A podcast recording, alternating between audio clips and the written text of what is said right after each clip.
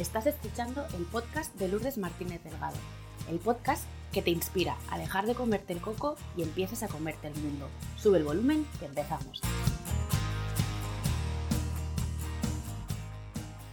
Hola a todos, ¿qué tal? ¿Cómo estáis? De corazón, espero y deseo que estéis bien. Eh, la entrevista de hoy es especial para mí porque por primera vez en este podcast vamos a hablar de un tema que ha sido mucho tiempo, durante muchos años, tabú porque me resultaba tremendamente doloroso hablar de esto y que, sin embargo, hasta que no lo he aceptado como parte de mi esencia, no me he sentido completa. No es casualidad que haya querido que sea Naya, mi invitada de hoy, con la que hablemos sobre espiritualidad, conexión interior, paz mental y emocional. Anaya, bienvenida, muchas gracias por estar aquí hoy acompañándome y por dedicarnos tu tiempo. Muchas gracias a ti, Lourdes. Em, Estoy muy emocionada y muy agradecida por darme la oportunidad de poder compartir en este bonito espacio que estás creando. Y has dicho algo más emocionado ¿no? con lo que has dicho, ¿no? porque es verdad, ¿no? se ha visto muy tabú. ¿no? Entonces, eh, hay que empezar, y más en estos momentos tan importantes de cambio, tanto a nivel personal como energético. ¿no? Es importante que normalicemos ¿no? muchos de los conceptos de la espiritualidad o del crecimiento espiritual o del alma, de, de todo lo que puede parecer ¿no? muy, muy místico ¿no? y muy esotérico en algo normal. ¿no? Y yo creo que es un momento muy importante ¿no? para mucha gente le está haciendo ya el paso. ¿no? Que bueno, muchísimas gracias por darme voz en este espacio. Eh, encantada de tenerte aquí porque em, creo que lo hemos hablado alguna vez. Si a mí me has inspirado, estoy segura que va a haber alguien que esté al otro lado escuchando este podcast que se sienta identificada, que se remueva y que lo que tú tienes que compartir con nosotras hoy le va a ayudar en la medida que necesite, ¿no? Lo que hablábamos justo hace un momento, te va a llevar lo que necesite en ese momento. Entonces, me parece que, es importante lo que tú dices, dar visibilidad, normalizar esto. Eh, cada vez se habla más afortunadamente del despertar de la conciencia, de espiritualidad. Y para mí es importante también, por mi propia experiencia, darle posibilidades, ¿no? Darle eh, diferentes posibilidades para que cada uno lo interprete a su manera. De esto hablaremos después, porque para mí espiritualidad estaba asociado a religión y no tiene nada que ver. Entonces yo cuando descubrí esto dije, wow, no, vale, o sea, no, no es lo que yo pensaba y me siento liberada en este sentido. Y me, me, gusta mucho que digas esto porque yo te, me has recordado cuando yo hace 12 años que fui una primera vez con, con una persona que me hiciera una canalización y, que, y me dijo, ¿no? Tú eres un alma de servicio. Y mira, mi, mi respuesta fue, no, yo monja no. o sea, y, imagínate tú que a mí me dijeron, no, eres un alma de servicio, has venido aquí a hacer una misión para ayudar. Y yo lo primero que la asocié fue con monja. Imagínate, ¿no? Y es eso, ¿no? La asociación que tenía yo en ese momento era religión y yo como había pasado cosas en mi familia con la religión, con curas, con todo ese ámbito, yo lo rechazaba, ¿no? Entonces yo creo que es importante, ¿no? También, exacto, ¿no? Mm, alma de servicio no tiene que ser, no, para nada está relacionado con la religión y se puede ser alma de servicio en muchas formas, ¿no? No solamente sanando, sino también comunicando. Tú comunicando también estás expandiendo una luz y estás también ayudando a sanar, ¿no? La palabra sanadora. Entonces, sí, sí, es, yo creo que esto está son, y, ya te digo, me has recordado, ¿no? Y con una amiga siempre lo recordamos, ¿no? De, ostras, cuando yo, cuando me dijeron eso, ¿no? Mi primer impacto fue, no, no, monja, no, yo no. Así que... Sí, eh, sí que me gustaría eh, aclarar, ¿vale? Que esto no es un podcast en contra de la religión, ni mucho menos. O sea, aquí vamos a hablar de espiritualidad como cada uno lo quiera vivir y respetando las convicciones y creencias de cada persona. Es cierto que yo tengo una experiencia asociada a la religión tradicional que no me ha venido bien y que he rechazado y que no estoy de acuerdo, pero sin embargo una de las cosas que he aprendido sobre mí misma es que sí creo que existe algo superior a mí. Llámale Dios, llámale Buda, llámale X, lo que quieras, cada una el nombre que le, que le venga bien ponerle, ¿no? Pero sí que quiero hacer esta puntualización porque no me gustaría que alguien que siente unas profundas convicciones religiosas se sienta fuera de lugar o se sienta eh, como que no pertenece a este podcast, al contrario, o sea, bienvenidas también todas esas personas que, tienen esas creencias y que me encantaría que nos dejan algún comentario si han resonado con algo, si están de acuerdo, si se han visto identificados en algún punto, porque precisamente aquí lo que tratamos es de unir almas, ¿no? O sea, no, no, de, de personas en una caja, en una categoría, con una etiqueta, ¿no? sino de almas que tenemos cosas en común. Qué bonito esto de unir almas, me encanta. es, así, es, cuando lo ves desde esa perspectiva también, ¿no? Dejas ya de, es como todo lo engloba, ¿no? También. Cuando pasas del yo al nosotros, ¿no? Yo y los otros a nosotros, este, este camino. Bueno, Anaya, eh, bienvenida a ti, bienvenida a tu historia. Y para las personas que todavía no te conozcan, cuéntanos quién eres, a qué te dedicas, cómo, cómo ayudas a los demás, cuál es tu misión. Pues esta pregunta, como te comentaba antes, me la he pensado mucho, porque mm, el quién soy, ¿no? Yo he sido una persona durante casi 25 años de mi vida y de repente eso se transformó en otra persona durante 10 años más y ahora estoy transformándome en otra persona. Entonces yo creo que mi yo soy ha evolucionado y eh, lo que sí que te puedo decir es que soy una mujer que mm, he sanado mucho, Mm, me he sacado muchos complejos, muchas inseguridades, muchos miedos de mi vida. Y, soy una mujer, bueno, que mi misión, yo siento que mi misión también está enfocada, ¿no? Acompañar a mujeres a sanar, a la sanación, para despertar y para conectar con su poder. Eh, me he dedicado durante más de 12 años al marketing a nivel profesional y por eso te digo, ¿no? Estoy ahora haciendo una transición, ¿no? De un entorno muy muy profesional, muy de empresa internacional, con mucha exigencia, mucha responsabilidad, a totalmente mi misión del alma, ¿no? Y por eso siento que, ¿quién soy? Pues soy las dos, soy las dos y soy un producto, ¿no? De alguna forma soy una mujer que se ha ido haciendo con todas las situaciones, desde lo que he vivido desde pequeña hasta, hasta lo que estoy viviendo ahora y, más que me queda, ¿no? Y seguramente de aquí a un año diré que soy más, diferente, ¿no? U otra persona, ¿no? Entonces yo creo que yo siempre pensaba, ¿no? No se puede cambiar en esta vida. Quien eres, estás hecho, eres. Y yo creo que eso lo he vivido, ¿no? he ido cambiando y me he ido transformando, he ido evolucionando, ¿no? Y realmente la gente que me, que mm, me ha conocido, por ejemplo, en la universidad, si me vieran ahora, dirían, ¿quién es esta? Porque yo era una persona completamente diferente. Así que, bueno, mi misión yo creo que es, siento que es acompañar a las mujeres a despertar y escuchar su interior porque normalmente estamos muy acostumbradas, y yo lo he hecho también muchos años, buscar fuera, buscar fuera, la, también la aceptación y la aprobación del hombre y, y de, del resto de personas, y cuando te das cuenta es que todo está dentro de ti y a escuchar, allí es donde se producen realmente los, digamos, milagros del alma, ¿no? Se mm. producen realmente las transformaciones. Y ahora, pues, con, con, mi nuevo proyecto, con mi emprendimiento, pues quiero, quiero ayudar en lo que pueda en ese sentido. Eh, qué flaco favor nos ha hecho esta, esta creencia, ¿no? Que nos han dicho desde pequeño de no cambies nunca. la vida es cambio, es crecimiento, es evolución, es transformación al final, ¿no? Porque la propia vida te exige estos cambios, estas transformaciones. Si no, la pandemia ha venido precisamente para recordarnos esto. La vida es evolución y es cambio completo. Eh, nos has dicho esto, ¿no? Que no siempre te has dedicado a ayudar yo, si me permites la expresión, a empoderar a las mujeres a través de la sanación, diría yo, ¿no? me encanta. que es un poco la idea con la que yo me quedo de, tu trabajo y que me parece súper importante, porque solo cuando has pasado por ahí entiendes lo importante que es sanar para recuperarte, para volverte a hacer visible, para volver a quererte y sentirte de alguna manera como completa, ¿no? Y imagino que en este camino has tenido que superar barreras y obstáculos y me gustaría que nos compartieras cuál ha sido ese aprendizaje que te ha ayudado a salvar estos obstáculos, ¿no? Eh, a saltar estas barreras que a todos nos aparecen en el camino. Por supuesto. Para antes de llegar a eso, si no te importa, me gustaría un poco ir un poco atrás, explicar un poco mi, camino y mi proceso, porque creo que eh, las barreras van asociadas a eso, ¿no? Yo desde pequeña eh, era una persona muy negativa, muy acomplejada, muchas inseguridades.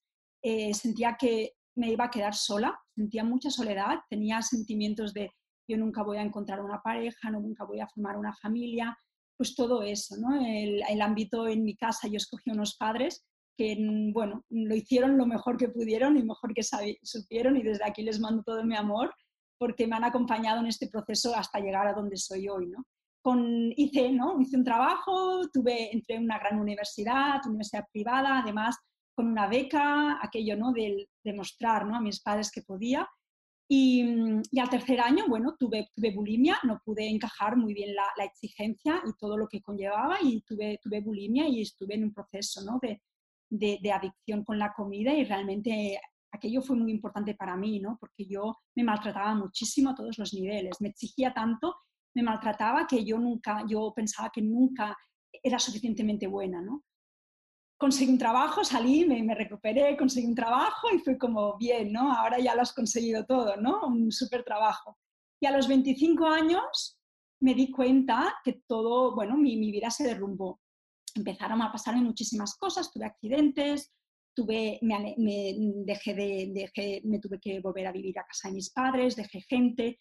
Y fue, esto fue de enero a diciembre, ¿vale? Y cuando yo llegué al, al mes de diciembre estaba tan y tan mal, estaba tan hecha polvo que yo me di cuenta que algo no funcionaba dentro de mí, ¿no? Me di cuenta que todo lo que me había pasado en mi vida, que en ese momento era muy negativo, lo había creado yo con mis pensamientos. Lo había creado yo no valorándome, maltratándome, diciéndome que ves, te, te han echado el trabajo porque no eres buena, te, te, has quedado sin tu mejor amiga porque no te quiere. ¿no? Entonces, allí para mí fue un punto de inflexión muy importante, ¿no? porque me di cuenta ¿no? de, a lo mejor no son los otros, soy, yo, ¿no? Y empecé como a analizar también mis pensamientos. Y guau, fue como... Mm, y allí yo me acuerdo que yo no era nada espiritual, yo me reía de todo lo espiritual. Yo veía a mi madre que hacía cosas con ángeles y yo me reía, literalmente, ¿no? Y estaba tan, tan desesperada que hubo un día que le dije, llévame donde haga falta para que me ayuden, porque yo no puedo seguir así, ¿no? Y así fue como empecé, ¿no? Así fue como poco a poco empecé trabajando la ley de la atracción, pensamientos positivos, empecé a transformar mi vida, pero siempre había algo que no termina, ¿no? Hay algo que, vale, sí, estoy atrayendo cosas a mi vida, pero ¿esto me llena? ¿No? He traído un nuevo trabajo, me había quedado sin trabajo, he traído un nuevo trabajo, pero ¿realmente esto me llena? Y así cuando, allí fue cuando empecé a descubrir pues, el Reiki, la sanación, la meditación, y ha sido un camino, ¿no? Ha sido un camino de sanación y sobre todo a nivel de barreras, he pasado mucha frustración profesional, ¿no? Porque aunque yo estaba despertando a nivel espiritual y a nivel de conciencia, ¿vale? ¿Qué pasa? Yo mantenía mi trabajo de marketing. Yo me fui cinco años a Inglaterra a trabajar en, una gran empresa y no tuve ningún contacto con mi familia, pero siempre me sentía frustrada, porque llegaba un momento, los trabajos los cogía con mucho ímpetu al principio, pero después siempre había algo que no me terminaba de llenar. Y no porque no me guste el marketing, al contrario, me apasiona y me encanta, es porque no lo estaba haciendo con un enfoque, porque realmente no lo estaba haciendo escuchándome, ¿no? Que era lo que yo sentía, ¿no? Yo me veía a veces en una sala de reuniones toda rodeada de gente, me acuerdo cuando estaba trabajando en la aerolínea en Spanair, que yo estaba llevando proyectos internacionales, ¡buah! ¿Qué dirías? Un sueño de cualquier, ¿no? Yo me veía a veces en una sala de reuniones llena de gente veía cómo salía de mi cuerpo y me veía allí diciendo, ¿qué estoy haciendo aquí? ¿Qué me estáis contando? Si realmente esto no tiene ninguna importancia, ¿no? Y era como esa lucha de quiero porque me encanta mi trabajo, pero al mismo tiempo es como necesito algo más, ¿no? Yo creo que la frustración profesional ha sido algo que, bueno, la estoy aún trabajando, estoy aún ahora haciendo la transición, me, me he lanzado a hacer la transición, pero eso es muy importante, ¿no? Porque al final no me llenaba nada, había algo que no me llenaba. Y yo lo que, lo que, lo que he identificado es que lo que me llena es compartir un tiempo contigo, transmitir el reiki, ayudar, ¿no? dar, dar herramientas, ¿no? hablar, comunicar sobre pues, diferentes formas de sanar, de conectar, ¿no? meditar, guiar meditaciones, me encanta, estoy descubriendo como, wow, es que me encanta, me pasaría todo el día ¿no? creando meditaciones. ¿no? Otro barrera, el apego, el apego a todos los niveles, al apego material, apego emocional, apego a los hombres, el esperar siempre, ¿no? Dando, esperando a cambio, ¿no? Me acuerdo hace muchos años una amiga en Navidades, yo le regalé algo y ella no me regaló nada, ¿no? Y yo me enfadé porque dije, hombre, si yo te regalo, tú me tienes que regalar. Y en ese momento ella me dijo, no, es que tú tienes que entregar sin esperar. Y yo dije, no, hombre, no, lo mínimo es que si yo te doy algo, tú me lo tú me hagas también algo, ¿no? Yo allí no lo entendí, ¿no? Y ahora con los años pienso, cuánta razón tenía, ¿no? El dar sin esperar, ¿no? Yo creo que eso es algo importante, ¿no? Este apego, ¿no? De hago porque me reconozcan, hago porque me valoren. También me daba cuenta que a nivel profesional nunca me he sentido realmente valorada en los trabajos porque algo dentro de mí lo esperaba, ¿no? Entonces, ahora es algo que, que realmente he empezado a poner en práctica, ¿no? De hago este contenido, hago esta meditación, que llegue a las personas que tengan que llegar, ¿no? Sin esperar y todo lo bueno que venga. Y, así es como lancé mi proyecto. Yo lancé en medio de la pandemia diciendo, bueno, yo lanzo, de aquí un año ya veremos lo que pasa. Y fue como, y una amiga me decía, te está yendo mm, bien porque no esperabas nada. Y es verdad, yo tenía cero expectativas, ¿no? Y es como, es un regalo. Entonces, cuando lo haces desde ese punto, todo es un regalo. Y, bueno, sobre todo lo que mayor que he aprendido es que no estoy sola, que me tengo a mí. Y, y, eso para mí es llegar a ese punto, ha sido después de muchos años de soledad, muchos años de sentirme, ¿por qué mis amigas tienen pareja y yo siempre estoy sola aquí con ellas y con sus parejas? ¿no? Y me he dado cuenta cuando me fui a Londres cinco años, me fui obligada por unas situaciones em, bastante duras. Me, de alguna forma me obligaron a, tener, a no tener ningún tipo de contacto con mi familia y allí descubrí que realmente eh, descubrí que no estaba sola, ¿no? que podía estar sola pero que me tenía a mí. ¿no? Yo creo que ese es uno de los mayores aprendizajes que también como mujeres podemos, podemos llegar. Yo en esta, en esta crisis eh, sanitaria me he dado cuenta, porque mi, tema siempre ha sido la soledad y la tristeza, ¿no? Siempre han sido como mis maestros, por, bueno, por toda la historia que, compartí contigo, que tú conoces. Mm. Eh, y en la, en la pandemia, en medio de la pandemia, me di cuenta que me encantaba estar sola. O sea, que no soporto, llevo muy mal cuando la, la soledad es impuesta. Pero, que, pero llevo eh, muy bien y me encanta, de hecho, eh, estar a solas conmigo misma, para escucharme. Yo, esto de levantarme antes, porque la casa está en silencio, y hacer mis cosas, mis, rituales, mis historias, leer, desayunar sola, que me encanta desayunar con mi familia, pero también descubrí que me gusta mucho desayunar sola y dedicarme ese rato para mí, ¿no? Y, y qué diferente es vivir la soledad escogida que cuando está impuesta y siempre, aunque sea impuesta, puedes encontrar refugio en ti. He conectado muchísimo con esto que, que has explicado, así que muchas gracias también. Así es, y cuando dices em, la escogida, si te fijas, la diferencia que tiene con la impuesta es que viene del corazón.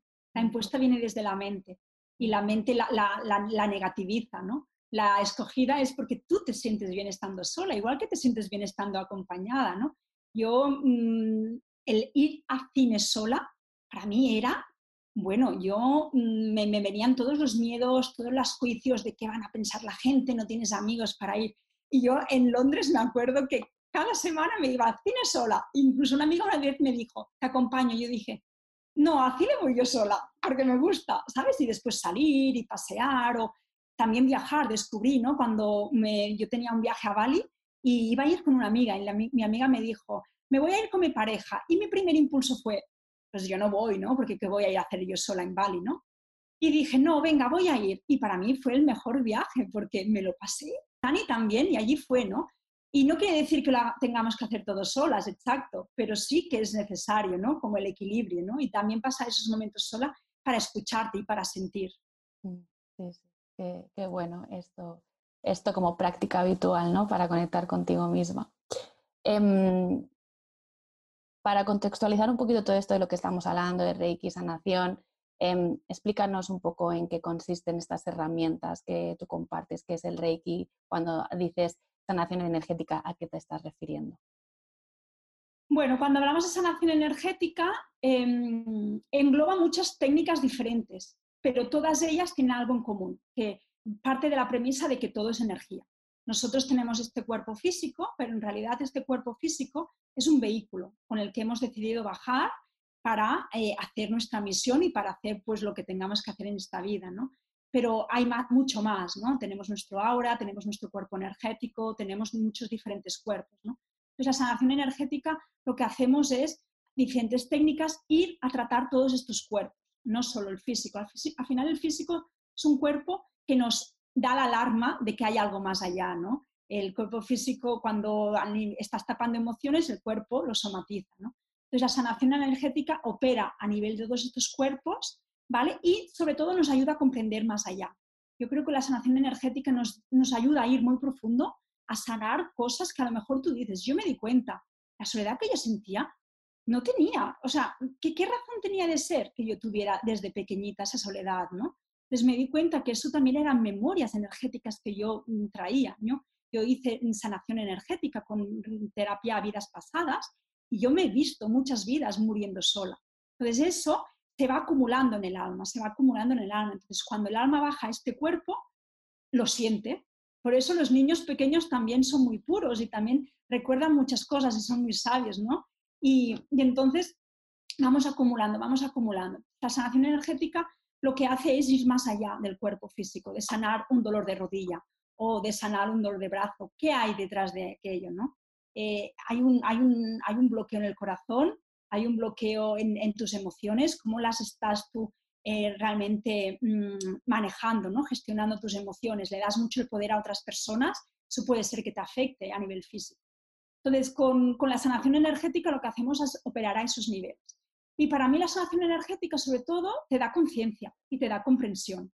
Cuando tú comprendes que todo lo que te pasa o aquel dolor tiene un origen y una causa, lo estás también desactivando. No solamente podemos sanar con Reiki o con cuarzos o con meditación, también sanamos dándonos cuenta. Darte cuenta de que tienes ese dolor o darte cuenta de que tienes eso e ir a buscar la causa, también lo estás desactivando. También podemos sanar con la palabra la palabra es, una energía, entonces al final todo lo que es energía nos permite hacer una sanación. Y dentro de ello, bueno, pues está el Reiki, que el Reiki sí que es una técnica más concreta, que es una, técnica de imposición de manos, que lo que hacemos es ayudamos al cuerpo a restaurar su equilibrio vital. Eh, todos tenemos la capacidad de sanarnos, todos podemos canalizar Reiki, niños, ancianos, y el cuerpo en realidad tiene una capacidad natural de sanarse, de autosanarse. ¿Qué hacen los niños pequeños? ¿no? Cuando tienen un dolor, enseguida se ponen las manos. Entonces es algo instintivo, ¿no? O nosotras también, ¿no? Si tenemos un dolor de barriga, te pones las manos. Entonces lo que te ayuda sobre todo es eso, a elevar tu, tu conciencia, elevar tu vibración y a sanar lo que hay profundo a nivel energético. Yo siempre explico este ejemplo. Nuestro cuerpo es como un río donde tenemos pues eh, fluye el agua, ¿no? Además, nosotros somos, tenemos mucho de agua en nuestro cuerpo. Entonces, cuando, ¿qué pasa? Que cuando hay tormenta, cuando hay viento, caen hojas, caen piedras, el río se empieza a, obstruir, ¿no? Y el agua deja de fluir. Entonces, nuestro cuerpo es lo mismo. Si tú tienes un desengaño amoroso, ¿qué pasa? Te lo pones en el cuerpo. Si tú has tenido un problema en el trabajo, te lo pones en el cuerpo. Si por cualquier cosa has tenido un accidente, te lo pones todo, ¿no? Entonces, ¿qué pasa? dejamos, nuestro cuerpo se empieza a obstruir. Con la sanación energética lo que hacemos es ayudar a este río a desembozarse de alguna forma y que la energía vuelva a fluir. Y eso repercute a todos los niveles. Repercute a nivel mental, dejar de comerte el coco, por ejemplo. Repercute a nivel emocional, eh, no entregar nuestro poder de emociones o si nos pasa algo realmente como, vale, me ha pasado esto, pero voy a, digerirlo, ¿no? voy a verlo. A nivel físico, nuestra vitalidad sube em, y también nos lleva, ¿no? nos puede llevar también a un despertar espiritual y a un despertar de conciencia, darte cuenta de que em, tu ambiente, eh, despertar la empatía, la compasión por la naturaleza, por los animales. Yo creo que una vez es como un interruptor, cuando le das al interruptor, poco a poco y durante el tiempo te irás, irás viendo cómo esta conciencia se empieza como a a expandir a todas las áreas de tu vida, no solamente a nivel de sanación, sino también cuánto plástico estoy utilizando, ¿no? Em, siento de dejar de comer carne, el maquillaje o, por ejemplo, cosmética que me pongo ¿no? en mí misma, ¿no? Y al final es como esa, esa, esa conciencia que se va eso, ¿no? expandiendo. Jolín, esto que dices, parece que esto es una oda al confinamiento, pero ni mucho menos, ¿no? Pero esto que hablas de, expandir la conciencia, a mí me ha pasado. En el confinamiento yo me di cuenta que había pasado del planeta, pero tres pueblos. O sea, no le había dado importancia sencillamente. Y en ese momento, mi cuerpo, mi mente, toda yo me dijo, Lourdes, esto tiene que cambiar. O sea, la naturaleza ha parado para restablecerse. ¿De qué manera tú te vas a comprometer a partir de ahora con esto que ha pasado, ¿no? Vas a tomar tu responsabilidad y qué puedes hacer tú en tu día a día para que esto no vuelva a suceder.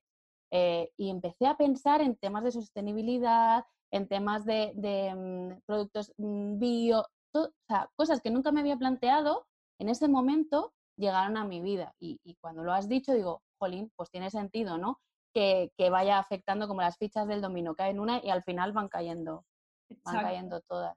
Y, y, al final tampoco, tampoco tenemos ahora que ser cero plástico o tener que llegar a la perfección a nivel de conciencia, porque eso es muy difícil, no existe, ¿no? Pero yo creo que sí, esta conciencia te, permite ayudar a, dar pasos ¿no? conscientes, ¿no? También en la maternidad, em, también en, la educación que le estamos dando a nuestros hijos, es que te puede expandir y te empodera. Al final también yo creo que te empodera a todos los niveles para decir, oye, pues yo tengo que hacer un cambio, yo también quiero que mis hijos, ¿no? Yo no, tengo, yo no soy madre, pero pero también lo he visto en mujeres a mi alrededor que son madres, ¿no? De, oye, pues yo quiero también ayudar a mis hijos, ¿no? A que ya desde pequeños, a que puedan saber cómo gestionar sus emociones, a que puedan pues tener la conciencia, ¿no? Y, y, yo creo que al final es como tú has dicho, son fichas que van cayendo.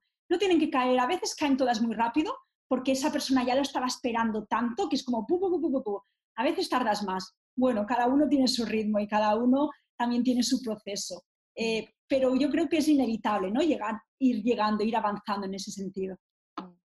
Em, ya lo has comentado un poquito, ¿no? Em, de estas como cuatro dimensiones, cuatro cuerpos del ser humano, el cuerpo físico, el mental, el emocional y el espiritual, pero ¿de qué manera están interrelacionados entre sí? Porque somos un solo cuerpo, solo que dividido, digamos, en diferentes facetas, eh, dominios, llámalo como quieras cómo se integran, qué relación hay entre ellos. Bueno, yo creo que mm, la relación es que no hay uno sin el otro, no hay uno sin el otro, ¿no? aunque nos pueda parecer, ¿no? Gente que a lo mejor es muy, muy terrenal, sí que está muy viviendo en el, en el cuerpo físico, ¿no?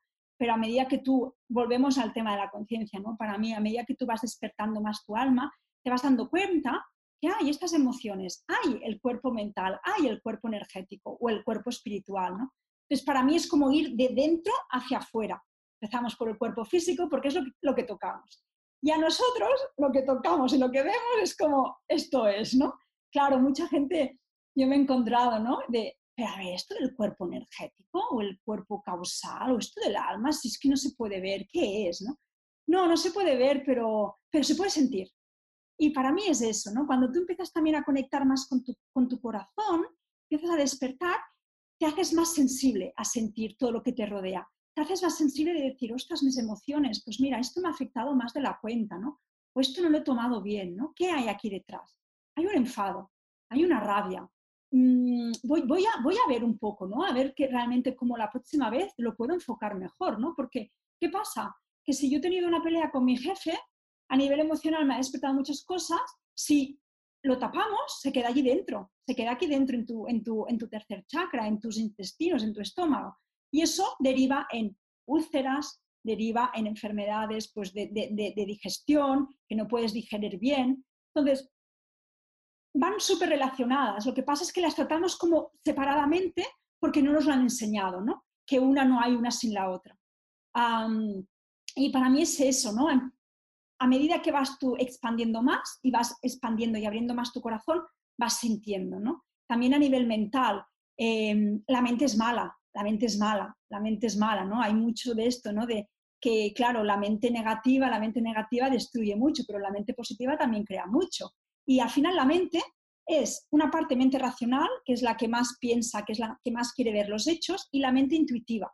Al final es llegar a este equilibrio, ¿no? De cuando yo hago caso a mis intuiciones, en vez de pensármelo todo tanto. ¿Cuándo dejo que mis miedos me paralicen? Y a nivel espiritual es ya despertar, ¿no? ¿Qué he venido a hacer aquí?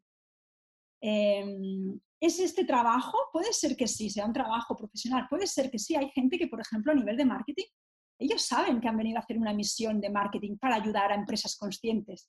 Hay mentoras de negocios conscientes. Me viene a la cabeza María Callizo. Ella está dedicado siempre al marketing y ahora está dedicada a ayudar a nivel de marketing y a crear negocios conscientes. Pues eso es tu misión, ¿no? Enfocada a nivel profesional, pero con una conciencia. No sé si me he explicado bien aquí al, interrelacionar todos los cuerpos, ¿eh? que me voy mucho. Sí, sí, vamos, yo creo que sí que ha quedado claro. De todas formas, si alguien tiene dudas, como vamos a dejar en las notas del podcast la manera de contactar contigo, que deje un comentario, que directamente se vaya a tus perfiles y te pregunté, Anaya, esto lo he escuchado en la entrevista que te hice Lourdes y no me ha quedado claro. Vamos a hablar un poco sobre esto. Exacto. Y, despejamos dudas. Y sobre todo para mí es cuando tú vas despertando más, vas conectando más con todos estos cuerpos, te haces más sutil a la energía. Por eso también puedes sentir, ¿no? Ay, esa persona no me acaba de vibrar. Es la energía que está emanando y es la energía que tú recibes, ¿no? Porque esa persona también es energía. O tengo un pálpito de que tengo que hacer, me ha venido esta idea y la tengo que hacer. Pues, pues eso es lo que estás conectando, ¿no? Estás conectando con esa parte energética y, con tu corazón de decir, pues esto me ha venido, pues aunque parezca muy loco, hay que hacerlo, porque eso es lo que tu alma ¿no? te, está, te está comunicando, ¿no? Y, y, y al final es eso, ¿no? No hay uno sin el otro. Si tú generas un bloqueo a nivel emocional, ese bloqueo también se genera a nivel, a nivel físico. Y si tú estás bloqueando lo que tú decías, tu espiritualidad, se generará un bloqueo a todos los otros cuerpos, ¿no? Yo salí también de, de algo, muy, una situación muy parecida a la tuya, y mi primer, en octubre, mi primer fue rechazo toda la espiritualidad. Durante tres meses lo rechacé todo. No me hice ni reiki, ni medité, ni los cuarzos, nada. Y llegó un día, porque dije, bueno, voy a estar mejor, ya he salido de eso. Llegó un día que dije, guau, pero si es que estoy igual de frustrada. porque, y me di cuenta, es que yo soy espiritual, es que esto está en mí, entonces no lo puedo rechazar. Lo que puedo hacer es convertirlo, es transformarlo y descubrirlo desde otro paradigma desde otro prisma del que me ha enseñado. Pero yo soy esta. Entonces, si quito esta parte de mi vida, ¿qué me queda? Me queda un cuerpo físico, me queda algo material que no me termina de llenar. Entonces, tengo dos opciones, o continuar igual y siempre sentir esa frustración o lanzarme y decir, esta soy yo y, conectar con esa parte. ¿no? Yo creo que eso es lo más maravilloso. Mm. Sí, sí, totalmente de acuerdo con lo que estás diciendo, ¿no? Con esa, eh, ese rechazo y la energía que te quita el estar rechazando. A mí me pasó que era, eh, yo hace un año atrás, eh, que tuve mi primer contacto con meditación y demás, y yo empecé a sentir cosas.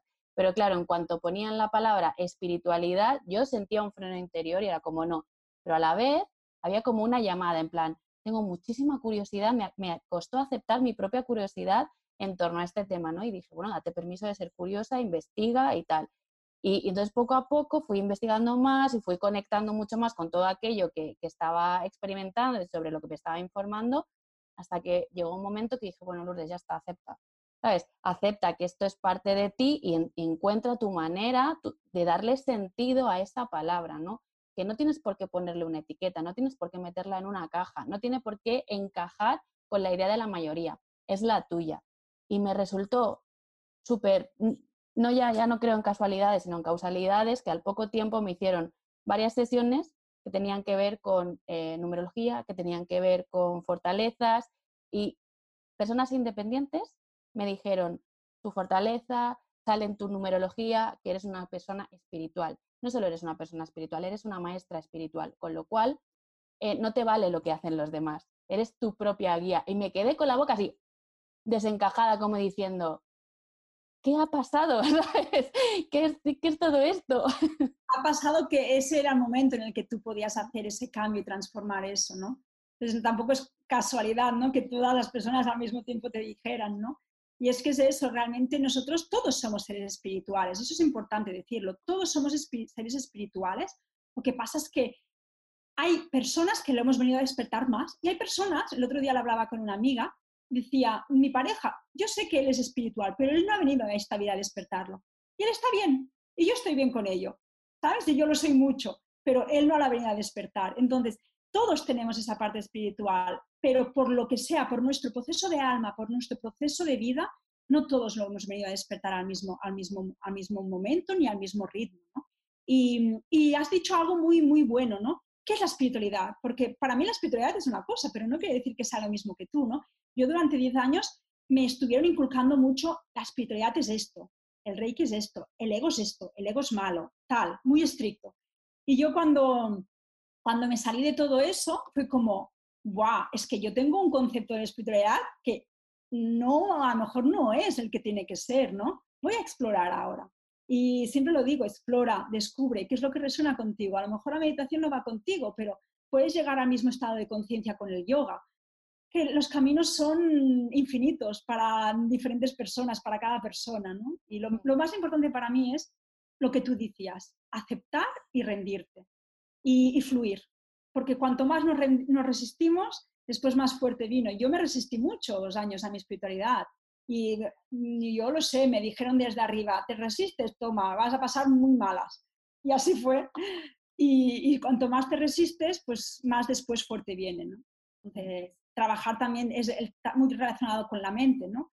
Con, con, los miedos también y con el trabajar la mente y la mente dejarla ir. Em, cuando hablamos de, pues esto, ¿no? De, plano espiritual, mundo espiritual, reiki, imitación, energías, cuarzo, parece, y hablo también desde mi propia experiencia, por, desconocimiento, que suena como lo has dicho antes, ¿no? Esotérico, un poco místico. Y a mí me gustaría saber, yo creo que es por desconocimiento, ¿no? ¿Cuáles son esos mitos eh, con los que tú te encuentras que hay detrás de, de estas herramientas, ¿no? De estas prácticas?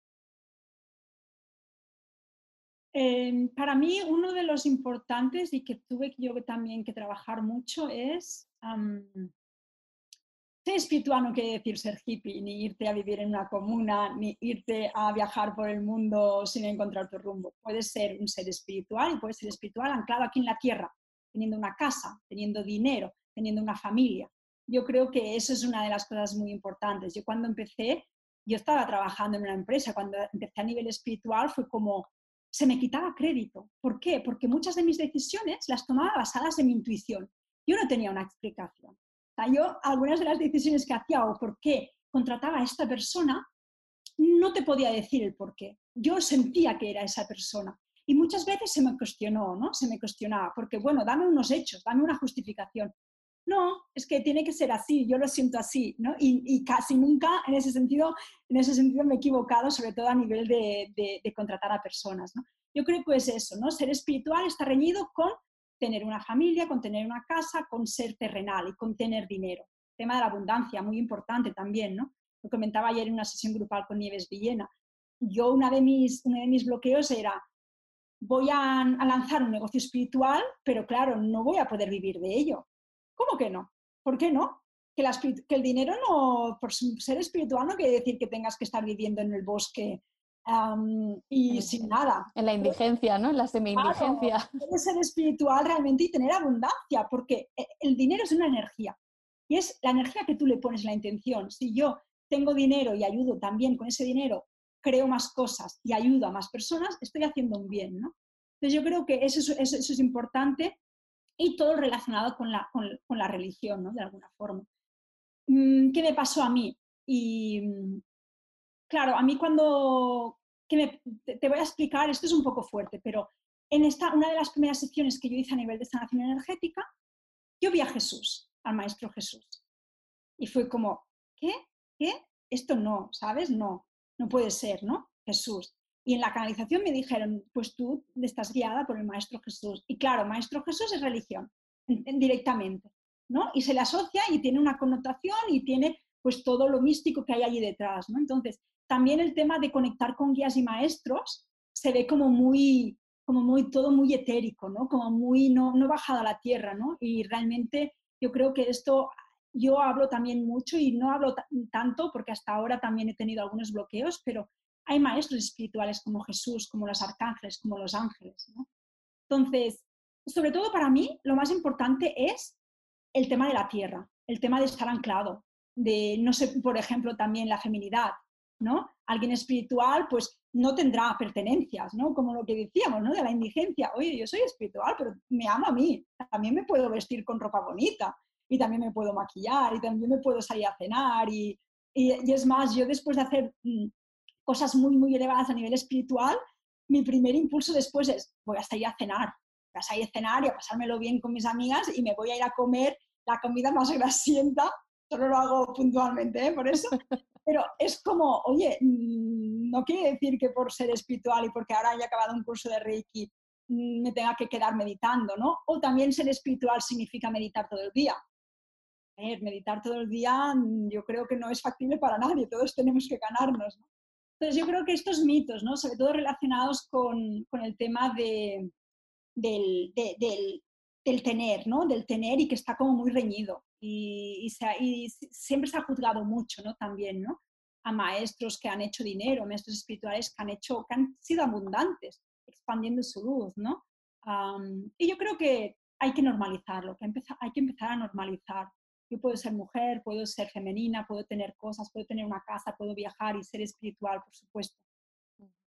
para mí sería generalmente esto no excluir, ¿no? ¿no? No tienes por qué ser solo una, ser una cosa y, eh, y rechazar el resto, todo tiene cabida si, si, va contigo, si va con tu esencia, ¿no? Exacto, y también tengo que decir que yo hace muchos años, ¿qué me pasaba? Que si veía a una persona que no era espiritual, la rechazaba. No conscientemente, pero inconscientemente era como, ¿qué me va a aportar esta persona? No vibro con ella, ¿no? Y ahora más que nunca me estoy dando cuenta que de todos estoy aprendiendo y que se tenga el nivel de conciencia que se tenga, da igual, de cada persona aprendo. Y yo no siempre me muestro espiritual, aunque no me, no me suelo callar, ¿eh? yo siempre cuando estoy así con gente que no, yo siempre mm, digo lo que yo siento porque a veces también nos pensamos, ¿no? Eso es otra cosa, eso es importante. Mostrarnos diferentes según los ámbitos, ¿no? Es verdad que, a ver, cuando yo estoy con amigos que realmente no saben qué son los maestros espirituales, no me pongo a hablar de ellos, pero sí que siempre hay algo que termino diciendo a nivel espiritual que lo, termino diciendo porque algo dentro de mí me dice, a lo mejor esas personas lo tienen que escuchar, ¿no? Entonces también como coger esta espiritualidad no como una parte de tu vida, sino como algo a nivel de conciencia, a nivel global y expandirlo, ¿no? Que al final es todo lo que decíamos de la, de la conciencia. Mm, sí, totalmente de acuerdo. Es como el que es vegetariano o vegano y, y, lo trata de una manera normal, ¿no? A veces somos nosotros mismos los que nos ponemos nuestros propios límites por todos estos miedos que tenemos detrás, ¿no? Eh, y, no, y no lo integramos de una manera normal y natural en, nuestra vida, en nuestro día. Claro, yo por salir a cenar no dejo de ser espiritual, porque eso está en mí. Sí que es verdad que hay veces yo he aprendido a que no siempre puedes compartir cosas libremente, así como, oye, me voy a poner a hablar aquí de visiones que he tenido, porque sí que a veces las caras son como, ¿dónde ha salido esta? pero aprendes, ¿no? Que mm, poco a poco eh, también sabes, ¿no? También compartir con todo el mundo no lo puedes, ¿no? Entonces también es una forma de protegerte, yo creo. yo he aprendido a protegerme en ese sentido, ¿no? No contar todo, que sé que la persona no está un poco receptiva o abierta. Sí, esto que dices eh, también lo, he vivido. Eh, soy como esas personas que dicen, y yo también, y yo más, ¿no? Pero me pasaba, yo decía, cuando estaba todo esto del despertar espiritual, de, la curiosidad y tal, hablaba con una amiga y le decía, es que yo siento que esto no lo puedo hablar con todo el mundo porque se van a, como conocen mi historia, ¿sabes? Como ya has caído en la red de una secta religiosa, papá, pa, pa, mi miedo era, si yo esto lo comparto, pues mis personas, las personas más allegadas a mí, me da miedo que su reacción sea de rechazo y de decir, ojo Lourdes, ¿dónde te vas a meter? Que ya hemos pasado por esto, ¿no? Y es como, ellos no confían en mí, yo no confío en mí, ¿qué hay detrás de todo esto? Y ella me dijo, ¿pero por qué eso tienes que contar todo? Porque, ¿Por qué se lo tienes que contar? ¿Sabes? Y ahí me cayó la boca y dije, pues es verdad. A mí, a mí me pasó en realidad. Yo muy libremente expliqué mi historia cuando, porque estaba, me sentía muy sola y la compartí con aquellas personas que realmente no las tenía que compartir y provocó eso, provocó el rechazo. Esas personas me dejaron de ver de la misma forma, ¿no? Y yo, algo dentro de mí allí se rompió, ¿no? Porque dije, bueno, es que lo he compartido con las personas que realmente no tenían, ¿no? me hizo sentir al principio mal, pero después fue como, bueno, ahora ya sé, ¿no? Con quién puedo compartirlo, con quién no, ¿no? En cambio, tengo una amiga que es, bueno, no es que sea cero espiritual, pero es como todo esto un poco alejado de mí. En cambio, yo con ella le hablo de todo esto y lo he compartido y es también en función de cómo tú ves a la persona, ¿no? Yo creo que también desarrollas un radar para ver, ¿no? Vale, a esta persona sí o a esta persona no, ¿no? Entonces, no todo se tiene que compartir exacto. Yo creo que al final eres libre de sentirlo, ¿no? Y, de tú también encontrar tu tribu con la que compartir según qué cosas y con otras personas compartir otras. Los aprendizajes que me llevo en este, en este camino y este proceso.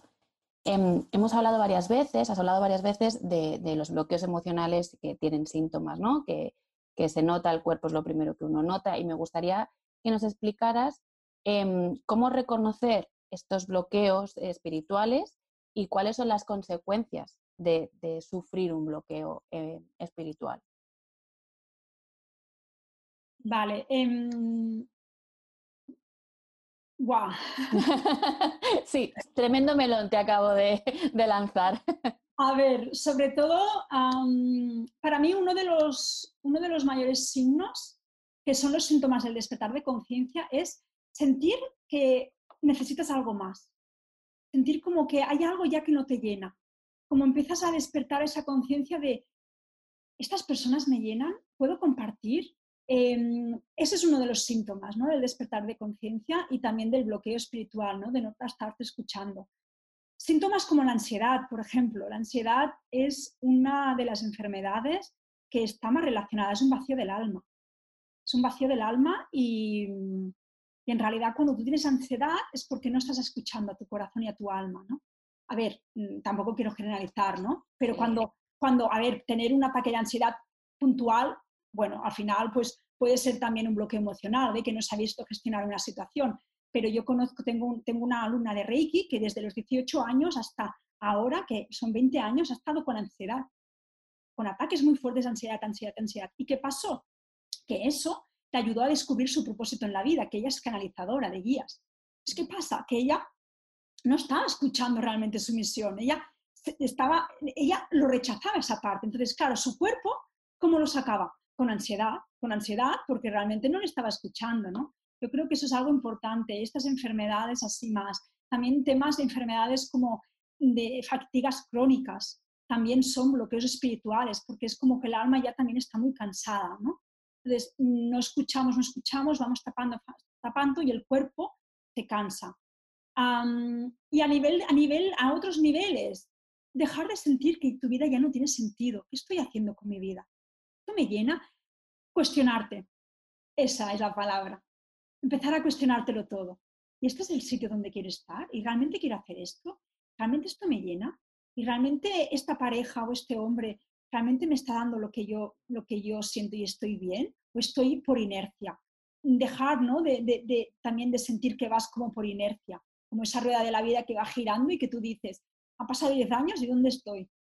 Eh, es, es, allí, donde cuando te haces estas grandes preguntas es donde te empieza, ¿no? Empiezas a desbloquear a nivel espiritual, pero también a nivel emocional y a nivel mental, ¿no?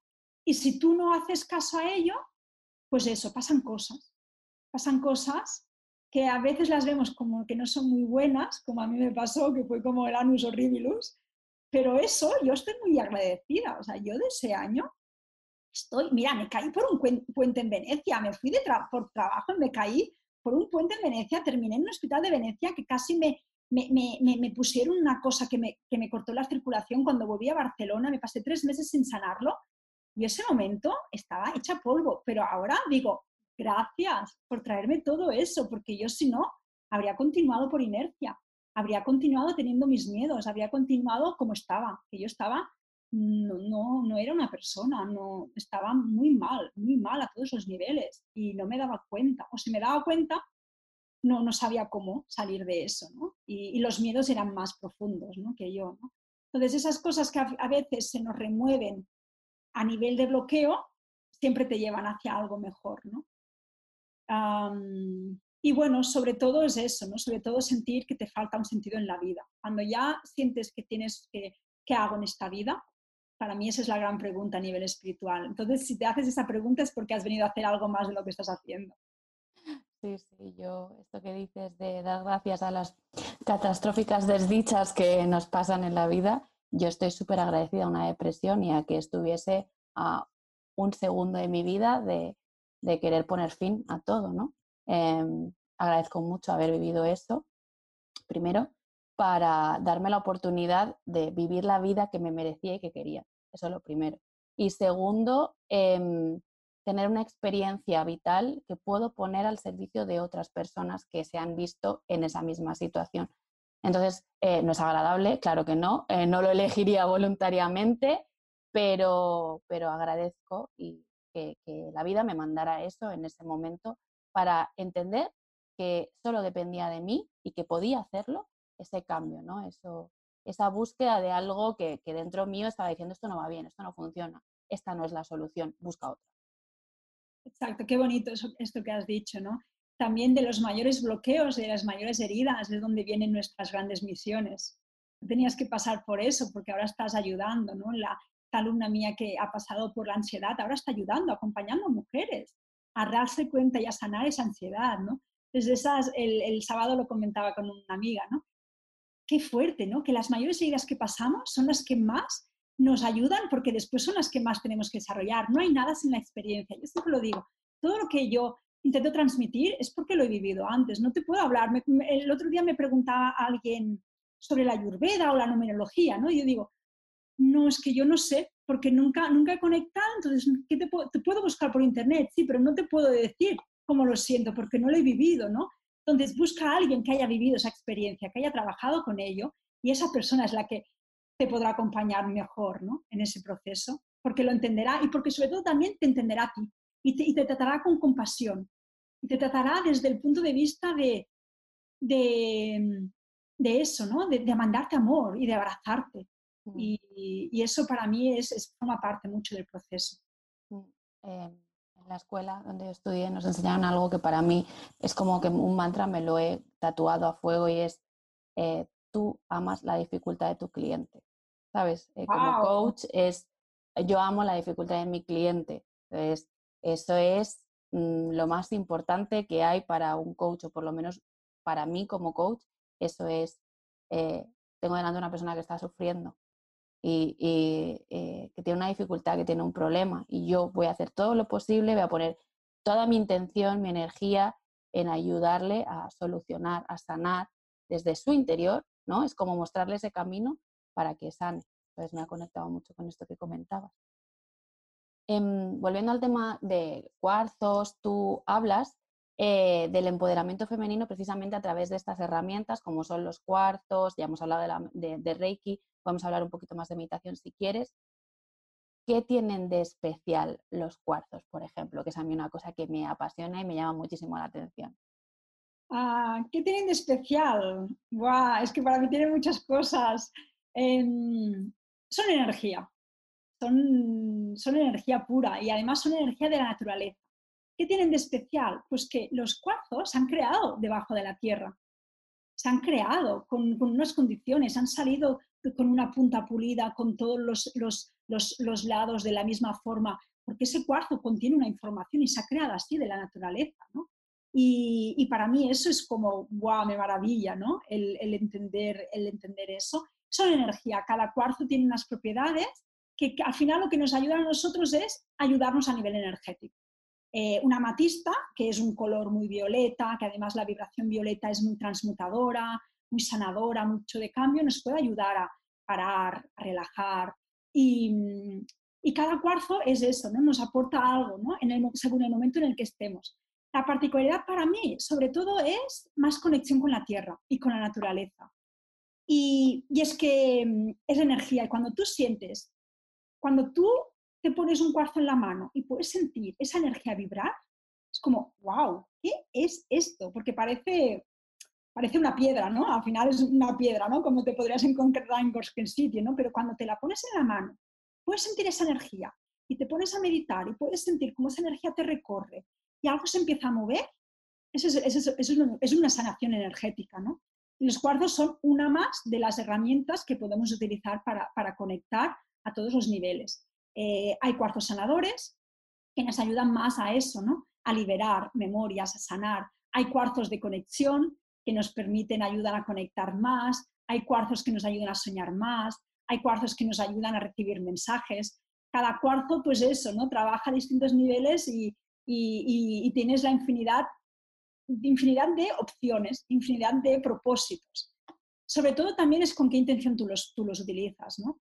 Si tú utilizas un cuarzo para tenerlo en casa y ya está, vale, esa energía está haciendo, pero prueba, prueba a ponerle una intención, prueba a decir, este cuarzo quiero que me ayude a sanar mis memorias de mi útero y te lo colocas en el útero. Y empiezas a sentir como toda esa energía empieza a, entrar, a entrar dentro de ti.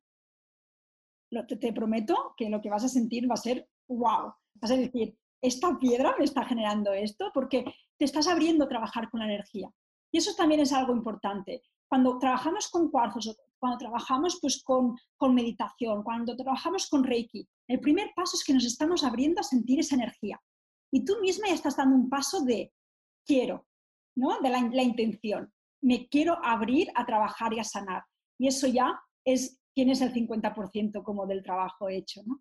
Hay gente que, conecta más, más con cuarzos, hay gente que conecta menos. Yo creo que al final, como todo, es ver tú con, qué resuenas, ¿no? también yo te puedo decir, este cuarzo te va a ayudar para esto y tú decir, ah, pues yo me lo voy a poner en otro sitio y a ti te va a ayudar para otro, ¿no?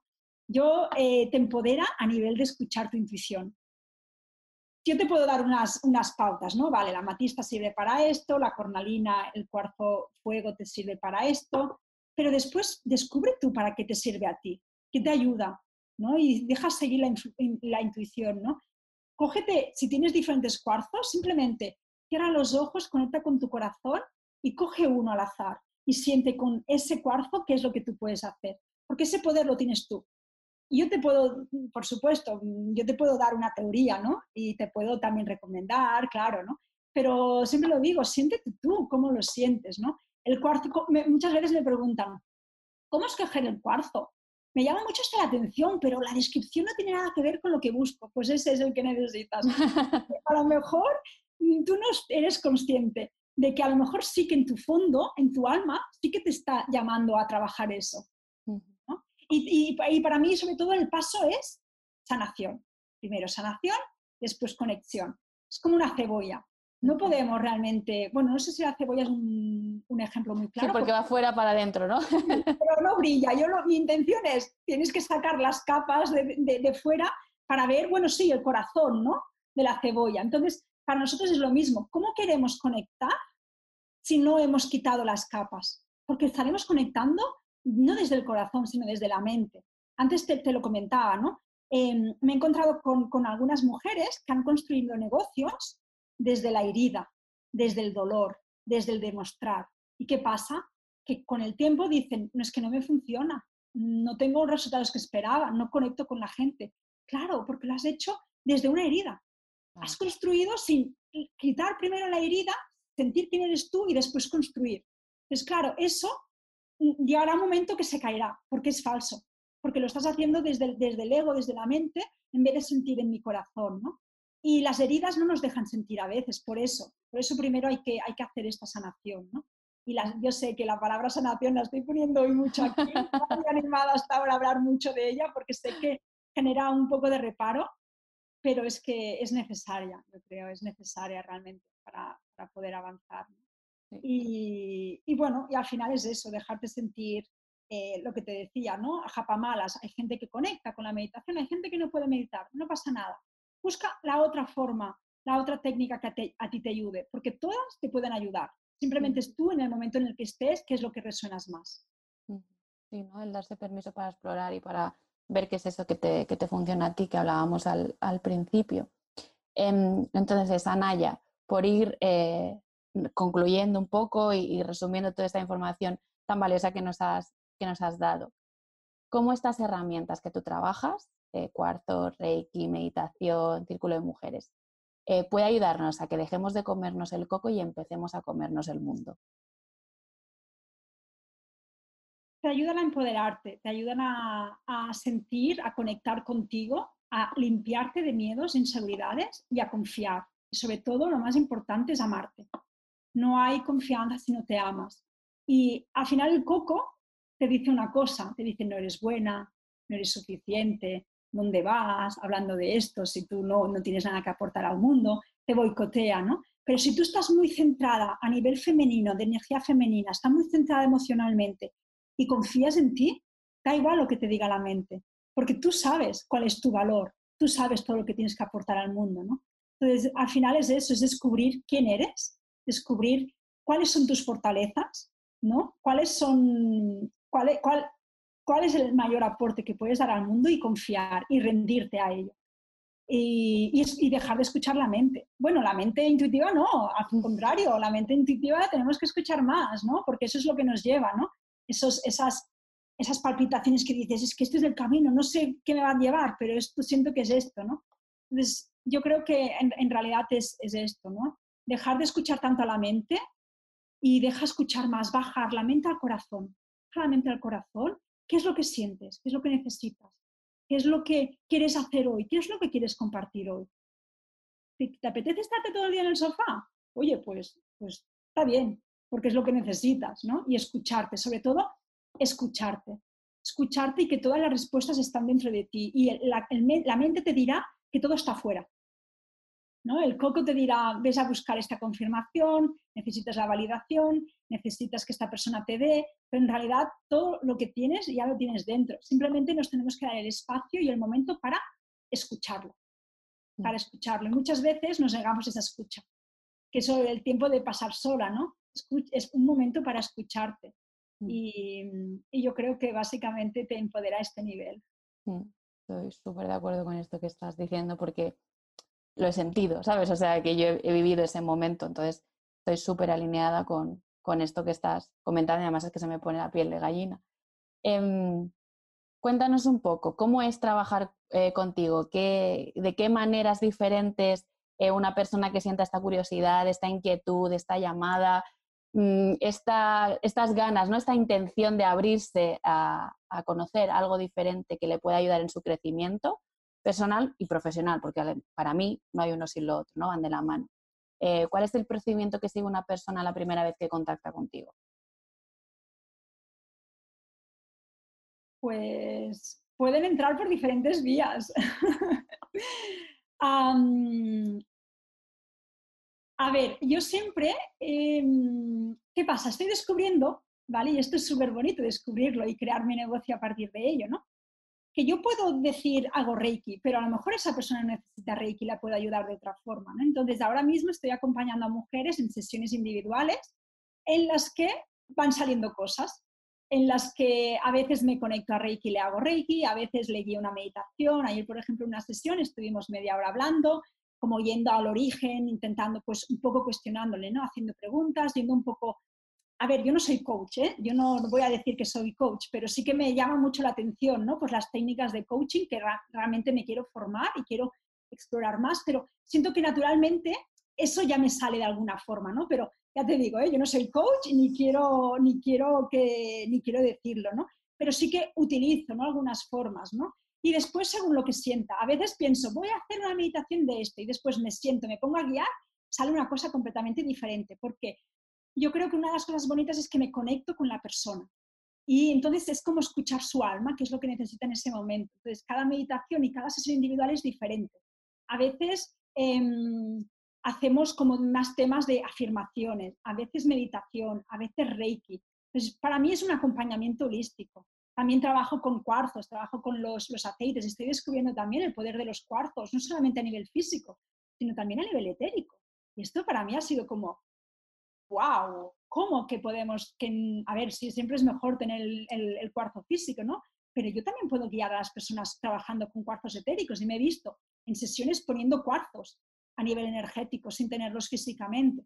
Entonces, mis sesiones se basan mucho en eso, en escuchar qué es lo que la persona necesita y en ese momento conectarme a lo que, a, lo que pueda ayudarle más. Y después también, pues, em, hay la parte de la tienda online donde ofrezco cuarzos, una selección de cuarzos que con los que yo he trabajado durante 10 años.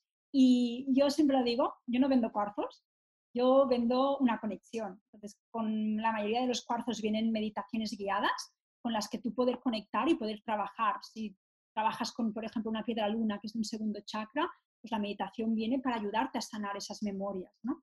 Y, y, eso, la meditación para mí es, es, uno de los caminos que más me están ayudando, más me están aportando ahora mismo. Tengo también meditaciones, que tengo el curso de meditación, Conecta Meditando, que es un curso que si a alguien le resuena, pues es muy bonito para descubrir qué tipos de meditación hay y para entrar profundamente en la meditación. Y, después el tema de los japamalas, que a mí me encanta crearlos, y entonces en los japamalas ofrezco una sesión de ritual con, para crear un japamala. Los japamalas son collares de meditación que no solamente los utilizamos, los podemos utilizar para meditar, sino también nos acompañan muchísimo. He sentido experiencias de mujeres que me han dicho que solo tenerlo conmigo ya me da una energía súper bonita. Entonces, en ese ritual lo que hago es ofrezco una meditación de conexión y a partir de allí creo un diseño especial para la persona. Y, bueno, a partir de septiembre voy a, voy a empezar a, ya a dedicarme 100% y voy a empezar a transmitir cursos de Reiki para mí es algo que me llena muchísimo poder iniciar a personas para que ellas mismas se puedan sanar y puedan despertar y puedan elevar su vibración. Así que, bueno, hay, hay distintas formas. Para mí, todas tienen el, el, mismo nexo de unión que es, trabajamos con energía vamos profundo a la sanación y brillamos. de alguna forma, este sería como el proceso. El proceso. Eh, yo voy a confesar que mm, yo he tenido una asesoría de las que tú ofreces de manera gratuita para conocer un poco qué es esto que haces y que la persona venga con su inquietud, con su objetivo y tú la puedas orientar y guiar. Y yo debo decir que me sentí súper acompañada, nada juzgada, que para mí esto es algo súper importante. Y, mm, me, supiste orientar y, dar eh, alternativas devolviéndome el poder y la responsabilidad. Es decir, yo te ofrezco esto, creo que te puede venir bien, pero elige tú y no me sentí nada presionada. Y eso me gustó un montón. Entonces, eh, creo que si hay personas que tienen dudas, lo mejor que pueden hacer es pedirte una asesoría y tú eh, les puedes decir, pues el curso te podría venir bien, ¿sabes? Es, para mí algo que te diferencia es el trato personalizado que tienes con cada persona que pasa por tus manos. Y era algo que quería comentar porque a mí me ayudó mucho y si te encuentras en este punto de no sé muy bien qué necesito y no sé muy bien esto cómo me puede ayudar a mí, que se ponga en tus manos y que tú le, guíes porque de verdad que, por experiencia es una vivencia que se lleva muy bien, ¿no? El miedo este que te da al principio, te, te pasa al minuto uno y, la conexión es eh, alucinante y sobre todo lo bien que te sientes, ¿no? Cuando, cuando tienes esa, esa reunión contigo. Así que si a alguna le sirve mi experiencia, ahí la dejo. Gracias, Lourdes, muchas gracias. Has dicho algo, yo he vivido tantos años a nivel espiritual que solo me dejaban hacer cosas tan estricto que para mí es eso, ¿no? Yo no quiero imponer nada a nadie, yo no, soy nadie para juzgar porque yo también estoy en mi proceso, yo estoy sanando, igual que tú, igual que todas las mujeres, estoy en mi proceso también de quitarme miedos, ¿no? que yo te acompañe no quiere decir que yo lo tenga ya todo hecho, al contrario, yo creo que nunca llegaremos a un punto en que lo tengamos todo hecho, ¿no? Pero sí que es eso, ¿no?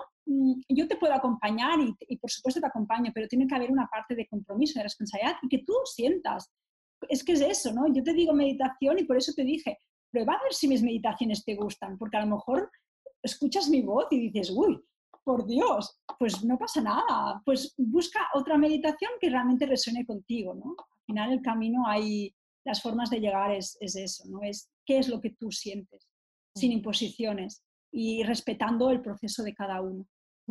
A mí la, la libertad que tú ofreces para mí tiene mucho, mucho valor. Em, entonces, cuéntanos, ¿dónde te podemos encontrar? ¿Dónde las mujeres, las personas que hayan conectado, que quieran saber más, te pueden encontrar?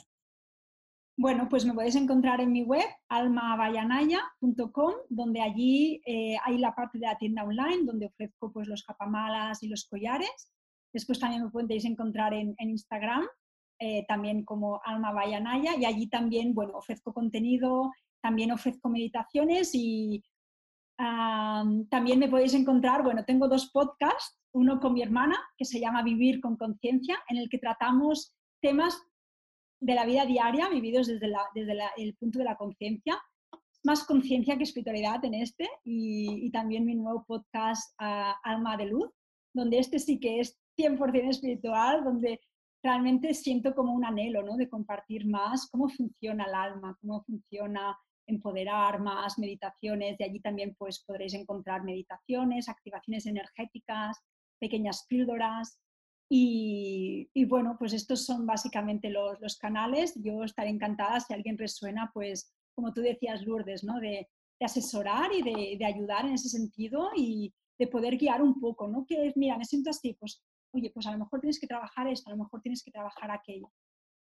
Y esto sería. Genial, pues lo dejaremos todo, como siempre, en las notas del podcast para que estén a un clic de distancia y te puedan encontrar rápidamente. Y no sé si hay alguna cosa que te gustaría decir eh, para terminar. Eh, tenías una lectura que querías hacer, si no me equivoco. Ah, vale, es un, es un fragmento de un libro que se llama Mujeres de Luz, es una guía para descubrir el poder de tu alma y su propósito de Rebecca Campbell, que es un, todo hablado, ¿no? Todo el tema que hemos dicho de la sanación, ¿no? Yo creo que resuena muy bien y dice, el mundo te necesita rota y abierta.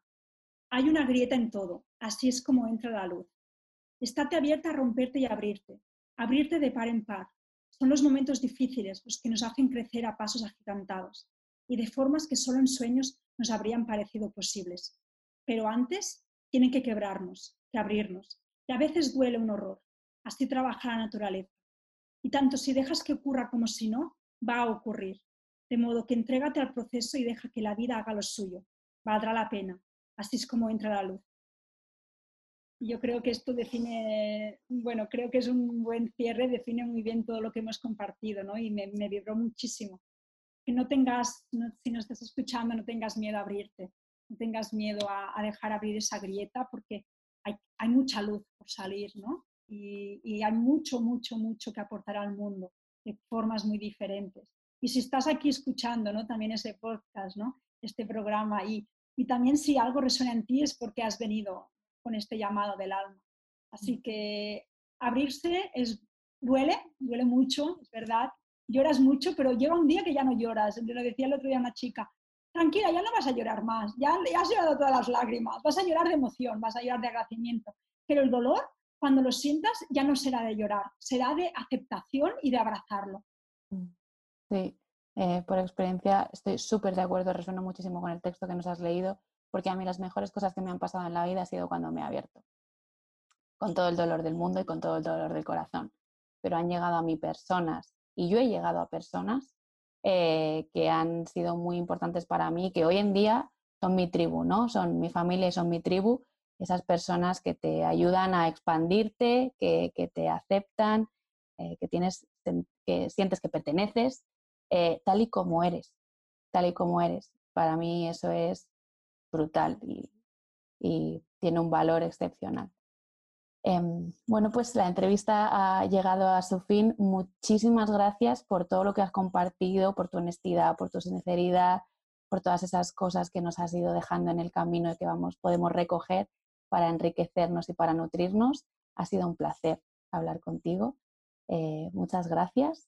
A ti, Lourdes, yo estoy muy, muy, muy agradecida de haber podido, primero de haberte conocido que tienes una energía de luz y de sanación y mm, eh, tienes mucho que aportar al mundo, mucha luz que expandir y te agradezco muchísimo el haberme dejado compartir hoy este espacio contigo de corazón y, y he aprendido muchísimo, ya te digo, la semana pasada aprendí muchísimo contigo y de ti y, y esto es un camino en el que ir acompañado con personas como con mujeres como tú realmente me llena, me llena mi alma, mi corazón. Así que solo tengo palabras de agradecimiento.